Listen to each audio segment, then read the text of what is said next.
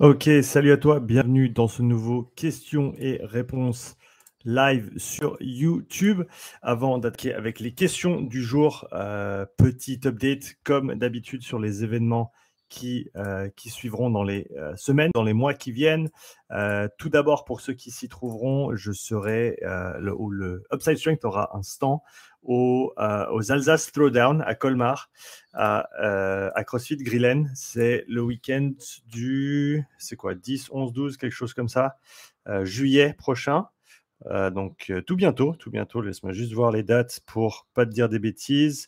C'est le 9, 10, c'est le 8, 9, 10 juillet, voilà, euh, à euh, CrossFit Grillen à Colmar. Il y aura donc les Alsace Throwdown, chouette compétition de CrossFit.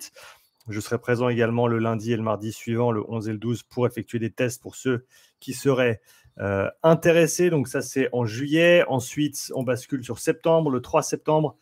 Séminaire l'oxygène dans la performance sportive à Marseille, à CrossFit Serval lien dans la description. Et euh, octobre, le 2 octobre, dimanche 2 octobre à Toulouse, à CrossFit Rive Droite pour le même séminaire. Euh, une date qui se concrétise potentiellement pour la Bretagne d'ici euh, avant la fin de l'année. Ce sera pour fin octobre, si je ne me trompe pas. si tu es intéressé par cette date, n'hésite pas à me faire signe pour que je puisse y donner suite et donner plus de détails. Voilà, comme je l'ai mentionné dans l'épisode précédent, questions-réponses. Euh, je change un tout petit peu mon mode de fonctionnement, c'est-à-dire que j'enregistre et je le diffuse en live au moment de son enregistrement, mais ensuite il ne sera pas disponible jusqu'à euh, sa rediffusion, autant sur YouTube, autant en format audio, euh, le moment venu, ce qui sera un dimanche, certainement le dimanche 3 juillet, si j'en crois mon, mon planning. Mais ce n'est pas un mercredi le 3 juillet, donc je me suis trompé. Donc, il faudra que je revienne vers toi pour te dire exactement quand ce sera. Peut-être le 10. Si je ne me trompe pas, ce sera le 10 juillet que cet épisode sortira. Euh, mais voilà, donc si tu as la chance de le voir en live, eh ben, bienvenue à toi. Et si tu l'écoutes ou tu le regardes en rediffusion, ben, n'hésite pas à euh, cliquer sur la petite cloche sur la chaîne. Comme ça, tu es notifié dès le moment où je publie une vidéo ou dès le moment où je commence un live. Et tu peux me rejoindre pour ce live, euh, pour ces prochains lives l'avenir. Voilà, on va attaquer avec euh, les questions. Première question de la part de Céline. Euh, Céline qui me dit Bonjour Sean, tout d'abord merci pour la qualité de ton travail. C'est un plaisir Céline. Je souhaitais savoir si tu avais pensé à faire peut-être une sorte de formation en partenariat avec Moxie pour former sur les différents profilages euh, dans le but pour ma part de le mettre en place dans une salle de coaching. Merci pour ta réponse. Est-ce que j'y ai pensé? Absolument. Est-ce que j'y pense tous les jours? Absolument. Maintenant, il faut juste que je me trouve le temps de le faire.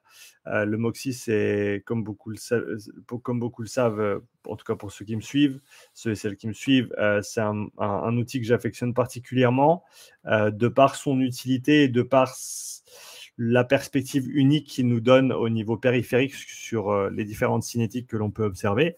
Donc je pense que c'est un outil qui est super intéressant et je pense qu'il manque aussi énormément d'informations sur cet outil et surtout en français. Surtout en français. Et donc, pour combler ce gouffre, oui, il faut que je crée une formation. C'est sur la liste des formations que je dois créer à l'heure actuelle en termes de priorité euh, je suis en train de bosser sur le programme d'entraînement respiratoire que je lance prochainement en version bêta. Donc, c'est un projet pilote pour le moment, mais qui mènera bien sûr à un, programme concret d'entraînement respiratoire. Euh, alors, ce sera concret sur le moment, mais ce sera aussi en test avec la vingtaine d'athlètes qui, vont participer. Et euh, ce sera ensuite mis à disposition pour les personnes qui souhaitent faire ce programme d'entraînement respiratoire avec le Breathe Better. À la suite de ça, je vais créer la formation sur le système respiratoire, donc une formation un petit peu plus théorique, mais pour les coachs, ce sera intéressant pour aller dans toutes les, tous les détails de la structure du système respiratoire, des fonctions du système respiratoire, des limitations du système respiratoire et de l'entraînement du système respiratoire. Donc euh, ça, ce sera euh, la suite logique de l'entraînement respiratoire ou de, du, du programme, si tu veux bien, d'entraînement respiratoire euh, à proprement parler. Et après ça, eh ben, le MOXIE, voilà, c'est le prochain sur la liste. Donc voilà, si tout se passe bien, j'arrive à, terminer le, programme et la formation avant la fin de l'année. Et euh, peut-être que le Moxie, j'arrive à l'attaquer euh, courant de l'hiver, je l'espère en tout cas. mais voilà, ces formations, c'est des choses que j'aime j'aime beaucoup faire, ayant, eu la chance d'en créer deux, trois déjà jusqu'à maintenant. Et euh, j'adore faire ça, mais ça prend beaucoup de temps. Et pour le faire bien, il faut que je prenne le temps. C'est-à-dire que je ne peux pas me précipiter et, faire un truc en deux semaines et, faire en sorte que ce soit vraiment bien. Euh, je, veux maintenir, peu importe ce que je fais, je, souhaite maintenir une qualité la plus haute possible, euh, que ce soit dans les formations, que ce soit dans les séminaires, que ce soit dans les programmes. Et donc, je vais prendre mon temps et pas me précipiter pour les sortir. Donc, oui, ça va venir, mais euh, malheureusement, désolé, ça va prendre un petit peu de temps. Donc voilà, en attendant, j'espère que tu trouveras ce dont tu as besoin sur toutes mes vidéos. Je t'invite à, aller explorer, Céline, la playlist qui s'appelle Moxie Monitor sur ma chaîne YouTube parce que tu auras déjà pas mal, déjà pas mal de, boulot à faire avec tout ça. et, je l'espère, en tout cas, ça répondra à quelques-unes de tes questions en amont de la formation qui, qui viendra, je l'espère, fin de l'année. Sinon, ce sera pour 2023. Prochaine question de Vincent. En France, Luc Léger est préconisé pour chaque épreuve euh, pour tester la condition physique. Que penses-tu de ce test? N'y a-t-il pas mieux aujourd'hui? Que, Qu'est-ce que je pense du Luc Léger? Donc, le Luc Léger, en général, c'est un test qui dure entre 15 et 20 minutes et on va monter en, vitesse de 0,5 km/h par minute. En général, c'est un test en, course continue. Euh, qu'est-ce que je pense de ce test? Euh, ça dépend toujours ce que tu essayes de mesurer. Je pense que, je pense que c'est, ça la plus grande question pour moi. Euh, personnellement, je pense qu'un test style demi-Cooper, donc 6 minutes de course, euh, ça te donne une bonne approximation. en tout cas, ça te donne une bonne idée de la condition physique d'une personne. Et après, ça te permet, selon des créneaux de temps, de performance que tu auras euh, que tu auras organisé, euh, que tu auras délimité selon tes besoins et selon les personnes avec qui tu travailles. Si tu travailles avec des footballeurs, par exemple, et eh ben, tes catégories de classement par rapport à un test comme celui-ci ne seront pas les mêmes que pour des rugbyman, où tu as des premières lignes, tu as des avants, euh, ou le reste du pack, ou le 5 de derrière, ou, le reste de l'équipe. Donc, je veux dire, tu auras différentes catégories et différents barèmes selon ton sport et selon ton, le niveau auquel tu évolues aussi. Euh, mais je pense qu'au final, c'est le test qui est le plus simple à mettre en place. Euh, et, après ça, c'est vraiment la question, c'est pas quelle est la. La question, à mon avis, c'est pas qu'est-ce que je pense du test ou est-ce que c'est un bon test ou un mauvais test. Il n'y a pas de mauvais test, il n'y a pas de bon test en fait. Euh, c'est quelle information est-ce que tu essayes de collecter? Et ensuite, qu'est-ce que tu vas faire avec? À mon avis, c'est ça les questions à, se poser. Euh, et il faut aller au-delà de se dire, ou de, faire partie d'un camp ou d'un autre camp, de dire, euh, moi non, moi je suis un mec euh, Luc Léger, ah non, moi je suis un mec plutôt yo-yo, non, non, moi je suis plutôt un mec demi-cooper. On s'en fout en fait de, de, dans quelle équipe tu, tu, tu, souhaites, de quelle équipe ou de quel clan tu souhaites faire partie. Tant que tu comprends les forces et les faiblesses d'un protocole que tu mets en place et que tu comprends comment tu vas utiliser et interpréter les informations, là, tu peux en sortir quelque chose d'intéressant. À mon avis, c'est vraiment ça le plus important. Et, si je devais mettre en avant un des éléments que je viens de mentionner, c'est connaître les faiblesses de son protocole. Ça, c'est le plus important. Donc, si tu arrives à expliquer qu'est-ce que le Luc léger, quels sont ses avantages, quels sont ses inconvénients et comment est-ce que tu interprètes et tu utilises les données du test, c'est un très bon test à mon avis. Si tu fais le test parce que, tu parce que tout le monde l'a fait comme ça avant toi et que tu as juste copié ce qui se passait avant et que tu sais pas trop ce que ça veut dire et tu sais tu, penses que c'est le bon simplement parce que c'est le seul que tu connais, bah à mon avis, c'est pas un très bon test. Tu vois ce que je veux dire? Donc, c'est plus par rapport à la personne qui le met en place que par rapport au test en lui-même. Euh, donc, j'ai pas vraiment d'avis en fait sur le Luc Léger, simplement que si tu sais pourquoi tu le fais, et tu connais ses limitations et tu sais ce que tu vas en tirer et comment tu vas l'appliquer, à mon avis, ça, peut être cohérent. Donc, moi, je le jugerai comme ça, le test. Prog dans les commentaires, salut à toi, bonjour. Comment calculer le bas de la zone 2 J'ai fait une pensée du jour la, semaine dernière, je crois, sur le sujet. zone 1, zone 2, donc je t'invite à aller voir ça. Mais de manière très simple, je ne pense pas qu'il y ait, je ne pense pas qu'il y ait de, de valeur inférieure à la zone 2. Parce qu'au final, plus tu es en forme, plus tu vas devoir travailler bas en termes d'endurance fondamentale, de, manière relative par rapport à ton premier seuil.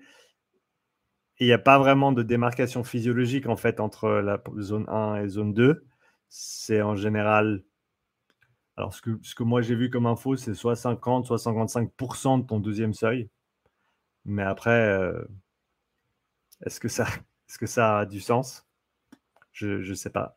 À mon avis, enfin, comme, le reste des zones. Hein. Après, voilà, est-ce que entre 90% et 105% pour une zone 4, ça a du sens? Non, c'est arbitraire. Donc, je peux te dire que, ben oui, tu peux, tu peux calculer ton bas de zone 2 en divisant par deux ta, ta, valeur de puissance du deuxième seuil ou ta valeur de vitesse du deuxième seuil en course à pied.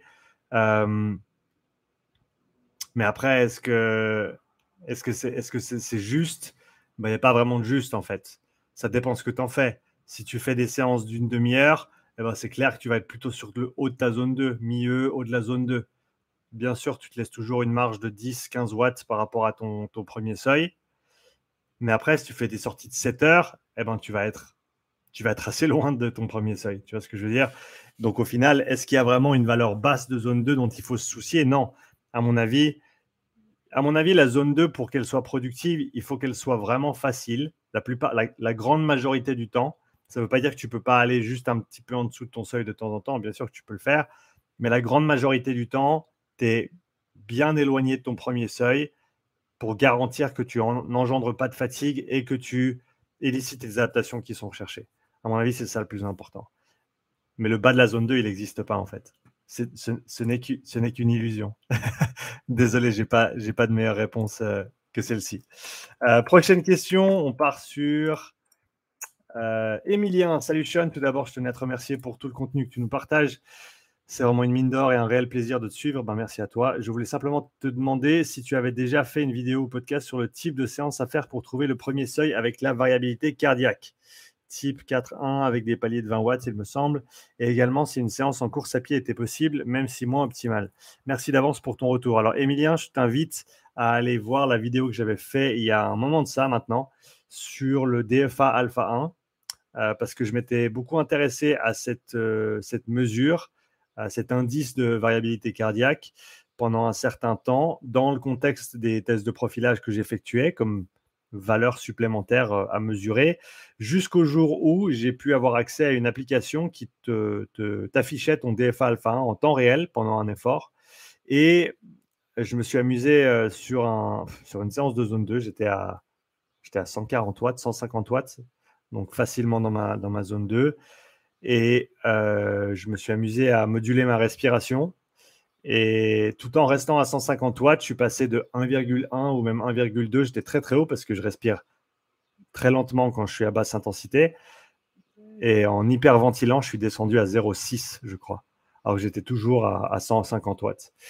Euh, et après, j'ai re-hypoventilé. Et après, j'ai re-hyperventilé. Et je suis redescendu encore plus bas. Je crois que je suis passé en dessous des 0,5. Donc, euh, à mon avis, pour moi en tout cas, cet indice, ça ne veut pas dire qu'il n'est pas intéressant ou qu'il ne sera jamais, que je l'utiliserai jamais, j'utiliserai jamais. Mais pour le moment, du fait qu'on ne peut pas vraiment le dissocier de la, de, la coordination respiratoire qu'on utilise, eh ben voilà, il y a une influence euh, supplémentaire sur cette valeur-là. On ne peut pas dire le DFA alpha 1, c'est une mesure de ton état autonomique pur et dur au niveau nerveux. Non, parce que la respiration a une monstre influence dessus, qu'on connaît d'ailleurs. Hein. C'est pas comme si c'est quelque chose de nouveau. On, sait que la respiration a une influence sur le système nerveux. C'est pour ça que la respiration est utilisée dans toutes les méthodes de, méditation, de relaxation et, autres. C'est simplement qu'on peut avoir une influence directe sur notre système nerveux autonome avec notre respiration. Et donc, tu peux pas en fait mesurer directement le système nerveux autonome sans, sans impact de la respiration. Et donc, vu que tu es dans un effort dynamique et que la respiration, ça fait partie intégrante de ce que l'athlète va devoir faire et utiliser et potentiellement modifier pour optimiser sa performance, eh ben, il y a un petit problème. Donc, je n'utilise plus cette mesure du DFA alpha 1 pour, euh, des, pour déterminer des seuils. Euh, je la mesure plus à l'heure actuelle, en tout cas, je la mesure pas, simplement parce que c'est pas mal de données en plus qu'il faut collecter et j'en collecte déjà beaucoup. Donc, j'ai décidé de mettre cela de côté pour le moment. Mais encore une fois, je ne dis pas que c'est pas utilisable ou que ça ne devrait jamais être utilisé. Simplement que dans mon contexte, à, l'heure actuelle, ça n'a pas vraiment, ça, ça pas vraiment son sens. Tanguy, je prends de ta question parce que tu, tu parles du DFA. Salut d'ailleurs, Tanguy. Par rapport au DFA alpha, justement, même si la respiration a une grosse influence dessus, est-ce que ce n'est pas négligeable dans le cas d'un testing où la fréquence respiratoire est contrôlée? Euh, ce qui peut demander un ou plusieurs tests pour s'y habituer, évidemment. Bah, c'est ça le truc, en fait, c'est que sur mes tests, je dis toujours, la, seule indication que je donne au niveau de, la, de comment respirer, c'est que je dis à l'athlète, je veux que tu trouves une fréquence et une fréquence ou une coordination qui te convienne et que tu, restes, tu essayes de rester régulier dessus, mais autrement, je donne aucune indication de comment respirer respirer vite, respirer lentement, respirer peu, respirer beaucoup. Ça, c'est eux qui gèrent. Donc, j'essaie d'avoir le moins d'influence possible sur ce paramètre-là du test, ou en tout cas de ne, pas, de ne pas dire en avance comment la personne doit respirer, parce que bien sûr, ça va avoir un impact sur. Et pour être honnête, même le fait que je dise simplement respire de manière euh, régulière, c'est assez pour avoir une influence sur les données du test. Mais je préfère le faire comme ça et dire pareil à tout le monde que de ne rien dire et que certains athlètes vont penser à coordonner leur respiration et d'autres non. Donc, voilà, je fais en sorte d'être cohérent dans, mon approche, en sachant bien sûr que je ne leur donne pas l'indication sur le test euh, de manière précise. Dans les recommandations d'entraînement, je vais certainement leur, expliquer comment optimiser leur coordination respiratoire, ce qui techniquement, et quelqu'un me l'avait relevé en, message privé sur Insta il y a quelques temps, il y a quelques jours, euh, ce qui va avoir une influence sur le, retest, sur le test suivant. Mais mon argument serait que, eh ben oui, parce que c'est des recommandations d'entraînement, c'est des recommandations de comment faire pour faire mieux. Et donc, j'espère que ça se manifeste dans le prochain test. Tout comme si je leur dis de faire plus de zone 2, eh ben, j'espère voir une meilleure courbe de lactatémie et une meilleure résistance à la fatigue et une meilleure VO2 max et de meilleurs paramètres de test de manière générale sur le retest. Donc, ça ne me dérange pas que mes recommandations aient une influence sur le retest, parce que c'est le but en fait. J'essaie simplement qu'elle n'ait pas d'influence sur le premier test, ou en tout cas que l'influence soit cadrée et, connue, mais sans aller trop loin dans les détails, si, j'ose m'exprimer ainsi. Euh, mais, donc voilà, Tanguy, c'est toujours, bah, tu peux pas les désentremêler en fait.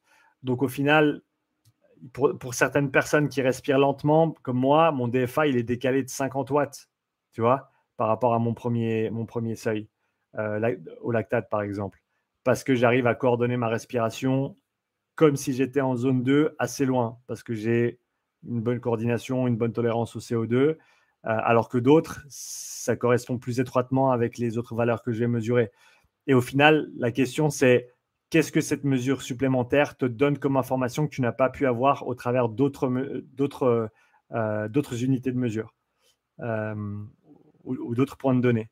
Donc c'est ça la question. Et à l'heure actuelle, j'ai pas vraiment de bonne réponse à ça. Je peux pas te dire ah oui ben le DFA il est super important pour moi parce qu'il me donne tel élément de réponse que je peux pas trouver autre part.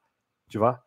Euh, donc j'ai de la peine à, j'ai de la peine à trouver une bonne manière de l'appliquer en, connaissant ses, limitations actuelles.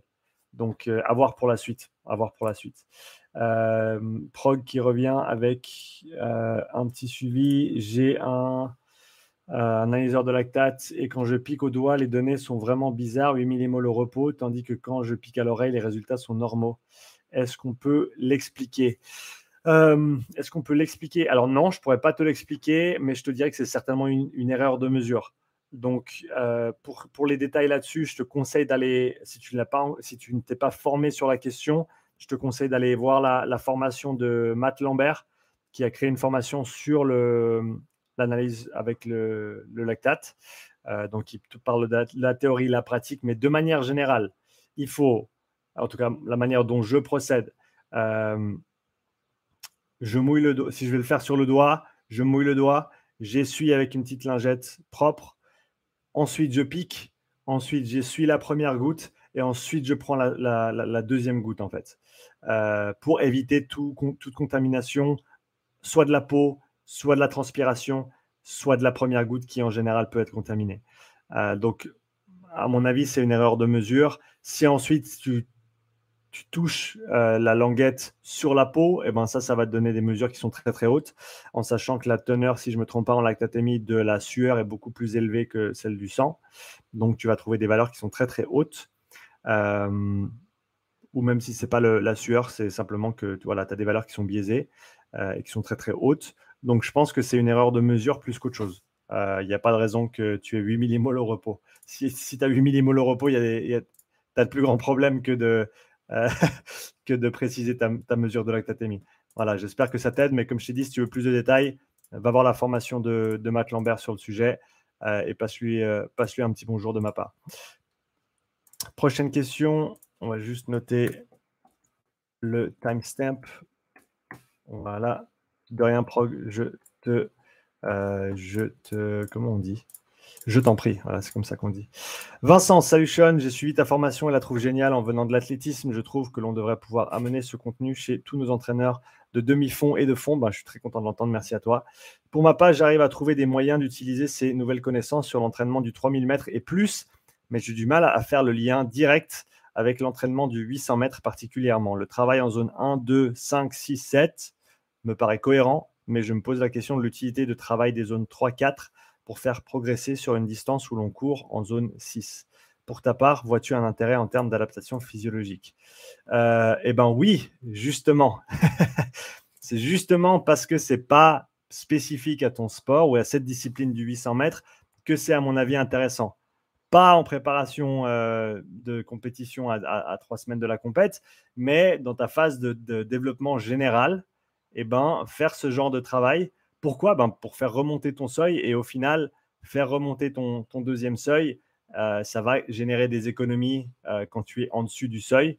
Parce que, en gros, le coût de, le coût de tes efforts, et oui, on est d'accord que quand on passe sous les deux minutes, ça ne devient pas exactement pareil, mais quand même, mais quand même, tu as toujours une influence du seuil sur ce qui se passe en dessus du seuil. Et, donc, euh, si tu peux faire remonter ton seuil, ne serait-ce qu'un petit peu, ça aura des... Je, le dirais comme ça, à mon avis, c'est vraiment du développement général. Faut pas se dire, ah ouais, quels sont les, le transfert des adaptations de zone 3, zone 4 sur des coureurs de 800 mètres. Ce n'est pas le but en fait. Mais, mais, tu vas faire pas mal de travail très très rapide. Tu vas faire pas mal de travail de VO2 max aussi en tant que coureur de 800 mètres. Donc pas mal de travail en zone 5, on est d'accord. Et il faut se dire que eh ben, ton travail en zone 5, lui, va être influencé par ton seuil. OK? Et donc si tu fais du travail de zone 3, zone 4 pour faire remonter ton seuil, ça va avoir une influence positive sur tes entraînements de VO2 max qui vont eux avoir une influence positive sur tes performances euh, de 800 mètres. Donc il faut vraiment s'éloigner, à mon avis, de la spécificité à un moment donné. Il faut arrêter d'essayer de tout faire correspondre exactement au sport. Le seul entraînement qui sera spécifique à ton sport, c'est le sport en lui-même. Tout le reste, c'est de la préparation. Il faut le voir comme soit de la préparation spécifique, soit de la préparation générale. Donc 3-4, c'est clairement de la préparation générale, tout comme la zone 2. La zone 1-2, c'est de la préparation générale, c'est pas de la préparation spécifique. On est d'accord euh, après, oui, tu pourrais dire oui, mais bon, on développe des mitochondries, on a besoin des mitochondries quand on court, donc c'est spécifique. Oui, on peut, on peut tu peux l'argumenter dans les deux sens. On peut le faire, faire d'un côté comme de l'autre. Mais encore une fois, ton travail de tempo et ton travail de, zone 4 euh, pour faire remonter ton seuil. Eh ben, euh, si ça peut te donner un petit peu d'économie aux intensités qui sont plus élevées, si ça peut potentialiser, si j'ose utiliser ce terme, tes entraînements de zone 5, 6, 7 pour la suite de ta saison, à mon avis, ça peut être intéressant. Et surtout, surtout, si tu n'en fais jamais, eh ben, il y a d'autant plus de chances que ce soit du travail qui, sera productif, étant donné que c'est un, voilà, une partie du spectre d'intensité que tu n'as pas encore développé et qui ne, bien sûr, demande pas autant de développement chez un coureur de 800 mètres que chez un coureur euh, de fond. Mais malgré tout, ça reste potentiellement une carence à exploiter. Voilà. Donc j'espère que, que ça t'aide de ce côté-là. Euh, quel type de séance tempo on peut faire euh, Tu peux faire plein, tu peux faire plein de types de séances tempo différentes. Euh, en vélo, ce qui est assez commun, c'est des blocs de travail entre 10 et 30 minutes en général, répétés deux, deux à trois fois en général. mais voilà, pour quelqu'un d'un niveau intermédiaire, je pense que tu peux monter jusqu'à à peu près 60 minutes de travail en zone 3 dans une séance, à hauteur de 3 fois 20 minutes par exemple. Euh, ça, c'est une, bonne grosse séance de tempo. Pour, mais, voilà, il ne faut pas commencer là. 3 hein. fois 10, 3 euh, fois 15, 2 fois 20, et, progresser bien sûr comme ça. pour les gens de niveau un peu plus avancé qui engrangent déjà 15 heures ou plus de volume dans la semaine d'entraînement, ils vont pouvoir tolérer un peu plus, de l'ordre de 45 à 90 minutes par séance de tempo. pour ce qui est de la course à pied, ça, c'est un monde que je connais un peu moins, auquel je commence à m'intéresser un petit peu plus récemment. Mais euh, en termes de programmation exacte, je ne saurais pas te donner les, paramètres aussi bien que j'ai pu faire avec le vélo. Donc il faudrait que tu ailles creuser un petit peu et, trouver des exemples d'entraînement euh, type tempo et voir un petit peu ce qui se fait et à quoi ça, à quoi ça correspond. Euh, prochaine question, 25 minutes et 32 secondes. Le hit sous fatigue. Salut Paul. pour améliorer ses performances en fin d'épreuve, course FFC, est-ce qu'il y a un intérêt à faire ces intervalles haute intensité à la fin de l'entraînement Ou faire par exemple une série au début, puis une à la fin avec un cooldown? Merci d'avance. Euh, oui, absolument. Euh, alors, encore une fois, ça dépend ce que tu essayes de travailler. Euh, si tu veux travailler ton sprint de manière, ou de, ta, haute intensité de manière pure, eh ben, tu l'as fait en début de séance, ou tu l'as fait en, en termes, c'est la séance. Si tu veux euh, travailler ces, efforts-là sous fatigue, eh ben oui, tu les fais après une longue séance. Et donc là, ce sera plus du travail spécifique à ta course ou de la préparation de course même, tu pourrais l'appeler comme ça. Je pense que je, dirais que j'ai, on va dire, 60% de confiance sur, euh, euh, sur ce que je te dis là, mais je ne suis pas certain qu'il y ait un avantage quelconque. Encore une fois, je ne suis pas sûr. Hein, donc, laissez-moi un commentaire sur la vidéo si vous avez un avis euh, autre. Je ne suis pas certain que le travail de haute intensité en fin de longue sortie soit bénéfique au niveau des adaptations physiologiques à proprement parler. Euh, non, je suis pas d'accord avec ce que je viens de dire. Non, alors je pense que oui, ça peut être intéressant dans certains contextes, mais c'est au final, je reviens à ce que je disais avant, le truc le plus spécifique, ça va être ta course, ça va être la compétition en elle-même. Et après, tu peux t'en rapprocher de plus en plus. Au final, est-ce que ça veut dire que tu seras meilleur sur ta compète? Pas nécessairement. Donc, est-ce que c'est mieux de dissocier et de faire de la haute intensité dédiée et ensuite de la basse intensité dédiée et de temps en temps inclure des sprints en fin de, longue séance simplement pour que tu t'habitues au ressenti de ces sprints à la fin d'une longue séance Absolument. Est-ce qu'il y aurait des adaptations positives de ces intervalles à haute intensité en fin de longue séance de zone 2 J'ai de, la, de peine à j'ai de la peine à me mettre d'accord sur un oui ou un non. Je ne suis pas sûr. Je ne suis pas sûr s'il y aurait vraiment un avantage à, le faire de cette manière-là, autre que, bah voilà, tu te prépares pour ta compétition. Euh, donc, désolé, je n'ai pas une très très bonne réponse euh, sur ce plan-là. Euh, mais je te dirais, oui, fais-le. Fais-le de temps en temps. Fais-le quand tu te rapproches des courses, notamment. Parce que justement, ça va te mettre un petit peu dans le groove et tu vas savoir voilà, de quoi je suis capable. Après 2-3 heures euh, en, vélo, par exemple, si tu fais 2-3 heures de vélo, puis après tu essaies de faire des sprints, qu'est-ce que tu arrives à développer comme wattage? Qu'est-ce que tu arrives à, avoir comme temps de soutien à une, puissance donnée? Ça, je pense que c'est des données qui sont très, très intéressantes, surtout pour les, gens qui, qui font des épreuves assez longues. Euh, voilà, Paul. Désolé, j'ai pas pas une super réponse, mais, mais j'espère que ça t'aidera malgré tout. Euh, encore deux, on a encore deux questions sur euh, cette séance questions et réponses. Donc, on va y aller. Thomas, salut Sean. D'ailleurs, ceux qui sont là pour le live, merci d'ailleurs à Tanguy et à Prog pour vos questions. N'hésitez pas à me laisser une autre question si vous voulez que j'y réponde avant la fin de ce live. Thomas, salut Sean. Merci pour ton contenu très enrichissant, je t'en prie. Comment planifierais-tu le travail de zone 2 chez un gardien de but de football en saison, sachant que c'est un athlète qui doit fournir des efforts courts et intenses? Cardio non prioritaire pour la perf, mais important pour la tolérance aux entraînements. Euh, ouais, écoute, je pense que tu pourrais le faire de, de, manière différente ou, même combiner un peu les deux. Je pense que ben, d'aller courir, ça ne te fera pas de mal de toute manière.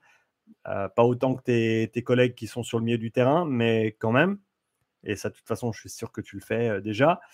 Mais peut-être de voir pour rajouter un petit peu de, zone 2 euh, type vélo. Voilà, simplement pas sur tes pieds. Et, voir, et voir l'impact sur la tolérance à la charge sur la durée.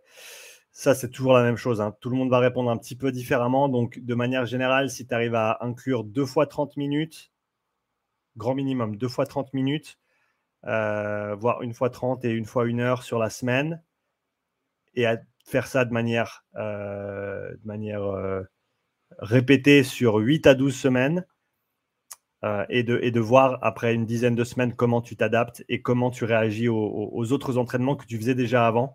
Est-ce que tu dors mieux? Est-ce que tu es moins fatigué? Est-ce que tu performes mieux sur la haute intensité? Là, là, je pense qu'il y, a certainement des choses intéressantes à, à, voir, mais il faut que tu explores explores un petit peu tout ça pour toi. Mais commence avec le. Si tu n'en fais pas, fais-en un petit peu, comme toujours, euh, et, regarde ce que ça donne après 10-12 semaines. Ça sert à rien d'en faire trop dès le début parce que tu te grilles des cartouches pour rien. C'est comme euh, utiliser du triphasique avec un débutant. C'est super chouette, mais au final, est-ce qu'il pourrait progresser avec une progression linéaire super simple et, avoir tous les résultats? Et une fois qu'il plateau avec ça, ensuite passer sur du triphasique parce que maintenant tu peux aller un peu plus loin bah, tu aurais certainement avantage à faire ça. Donc, il y, a une expression, c'est Kilo Flat, qui dit quand tu, quand tu utilises des méthodes d'entraînement avancées avec des débutants, eh ben, tu, les, tu, tu les voles, tu, tu, leur voles des adaptations deux fois. Tu leur voles les adaptations simples qu'ils pourraient avoir avec une progression linéaire de base, et tu leur voles les adaptations qu'ils pourraient avoir avec les méthodes avancées plus tard quand ils, nous, quand ils nous auront vraiment besoin.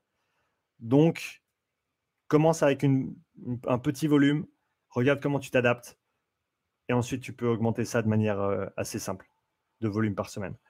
Euh, voilà Thomas, j'espère que ça t'aide, mais, mais pense pas trop loin. Essaie, pas de penser de manière trop compliquée. Euh, c'est assez simple, la zone 2, t'en fais, et puis t'en fais chaque semaine, et puis tu continues à en faire chaque semaine, et puis après un petit moment, tu te sens un petit peu mieux. En général, c'est aussi simple que ça. deux, trois questions dans les commentaires, donc je vais y aller directement. Jérôme, Hello Sean, peut-on faire de la SV1 entre les séries d'hypertrophie? Sous maximal, 8 euh, reps à 80% en squat, puis 2 minutes de SV1 entre les séries en ski erg, ou alors euh, ce terrain n'est pas propice comme ça. Euh, 8 reps à 80%, hypertrophie. Écoute, euh, ouais, je pense que au, final, 2 minutes déjà, c'est rien.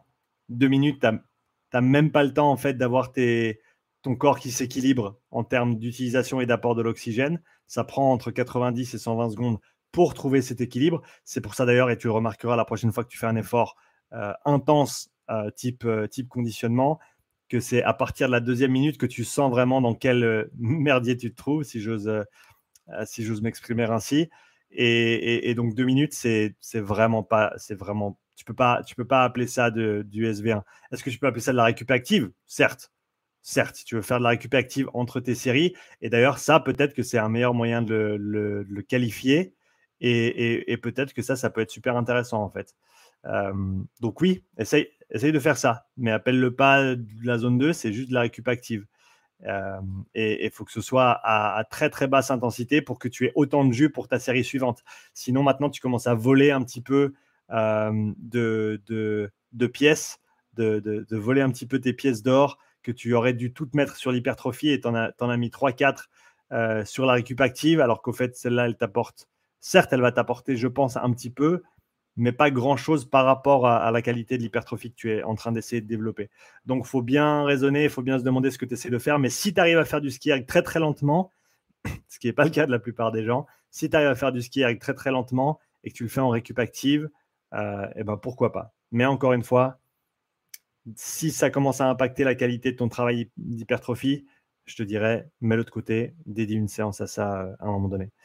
Euh, Jérôme, encore, merci pour ton boulot. Il est vraiment superbe. Hein. Merci à toi, Jérôme, euh, pour ton commentaire, pour ton soutien. Merci d'être là sur le live. Prog, quel est l'objectif du The Breather que tu mets dans la description par rapport à Breathe Way Better? Le Breather, c'est un outil respiratoire qui est à résistance uniquement. Donc, tu as une molette sur l'inspiration et une molette sur l'expiration et tu peux appliquer une résistance, ce qui veut dire que sur ton inspiration et ou ton expiration, tu vas avoir en gros moins d'air qui va pouvoir passer et donc une demande au niveau euh, travail respiratoire qui est plus importante. La différence avec le Breathe Way Better, c'est que le Breathe Way Better, c'est. Il est là, donc je peux te le montrer. Il y a un sac, il y a un embout, il y a un petit trou ici Ce qui fait que quand tu respires dedans, eh ben, tu vas expirer dans le sac, tu vas réinspirer la majorité de l'air qui vient du sac avec un petit peu d'air frais aussi. Mais en gros, tu réinspires ton CO2, ce qui veut dire que tu peux respirer pendant des périodes prolongées sans t'asphyxier.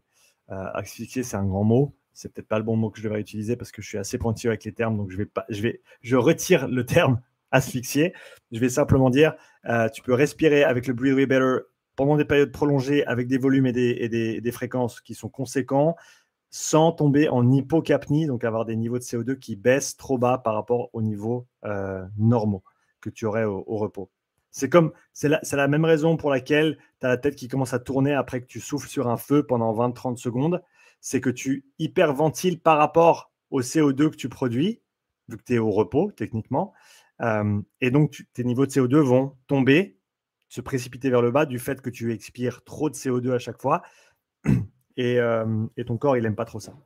Et donc, si tu veux respirer dans un, si tu veux respirer ou entraîner ton système respiratoire au niveau endurance et coordination, il faut le volume et il faut la durée.